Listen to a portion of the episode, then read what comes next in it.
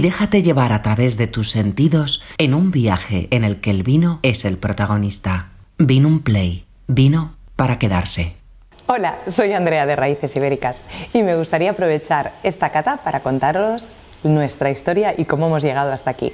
Y es que nuestra historia es un tanto particular, ya que se inicia en Bélgica, en 1985, cuando Marc Schittekat abre una tienda de vinos, se vuelve un enamorado de los vinos y acaba él representando diferentes bodegas dentro de lo que es Bélgica.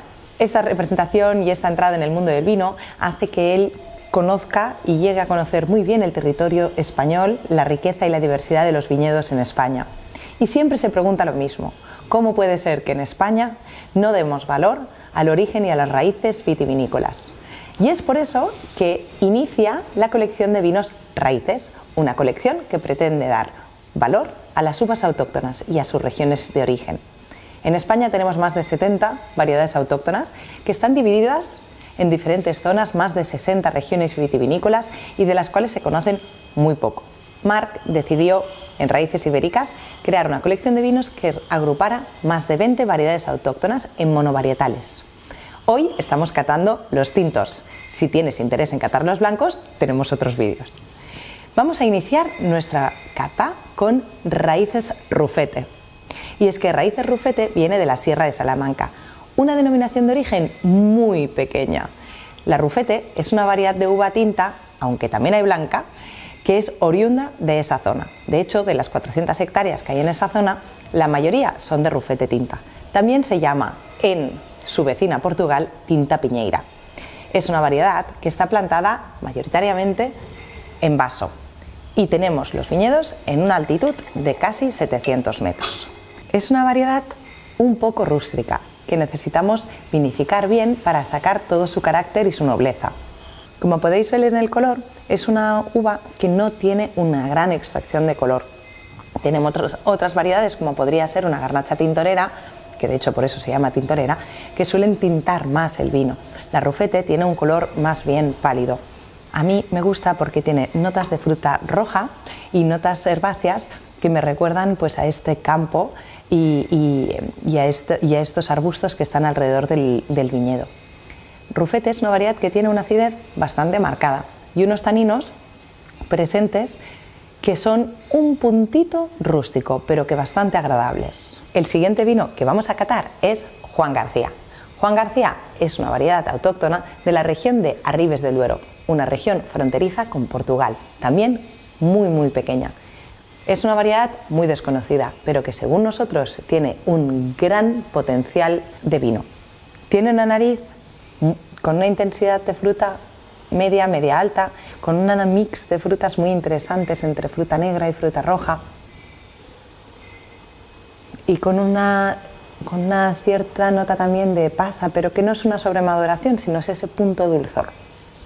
Quizás lo que más destaco es que los taninos de Juan García son súper aterciopelados. Están, están presentes, pero son puro terciopelo. Es un vino muy agradable de beber, con una acidez justa y un posgusto bastante largo. Juan García es una variedad de la que muchas veces se han hecho cupajes o mezclas, pero pocas veces logramos catar en monovarietal. Si te interesa el mundo del vino, te recomiendo esta colección porque podemos catar realmente monovarietales y entender la tipicidad de cada uva. La siguiente uva que vamos a catar sigue siendo de la zona norte, pero en este caso se llama Prieto Picudo.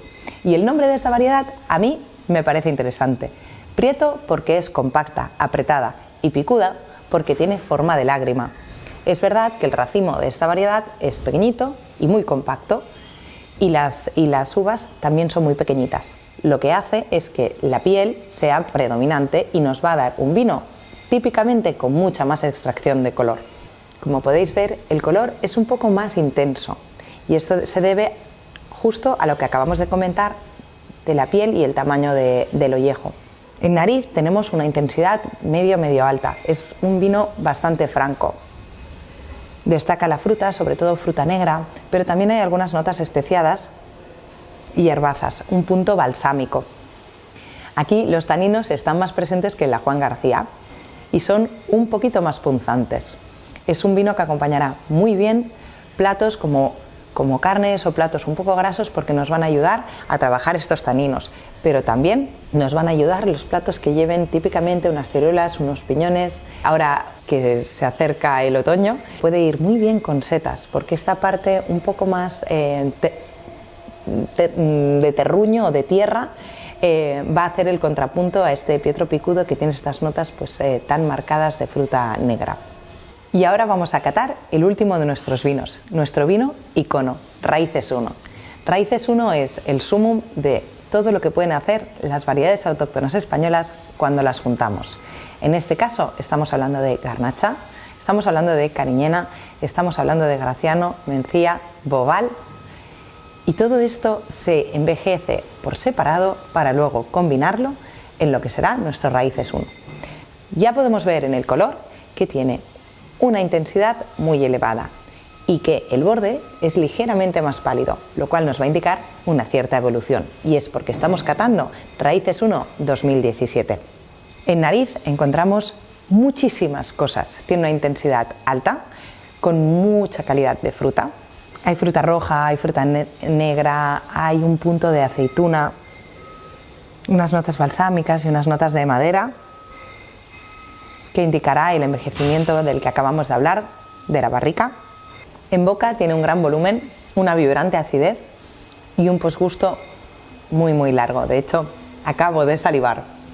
Y esta es la respuesta exactamente a esta acidez y a esta combinación de sabores. Es un vino que tiene muchísima expresividad en boca.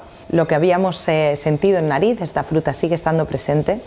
Nos sorprende, bueno, a mí me ha sorprendido la acidez y me gusta muchísimo esta em, evolución que va a tener y que siento que va a tener una vez servido en copa.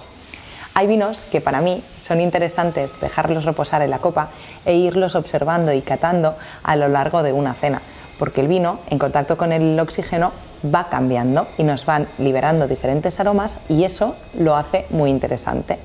A nivel de maridaje, pues eh, yo diría que a lo mejor una ave tipo un pichón o una pequeña codorniz sería interesante con unas eh, mezclas, a lo mejor una pequeña salsa de seps em, de temporada o simplemente con, una, con unas notas de albaricoque o ciruela y piñones quedaría fantástico.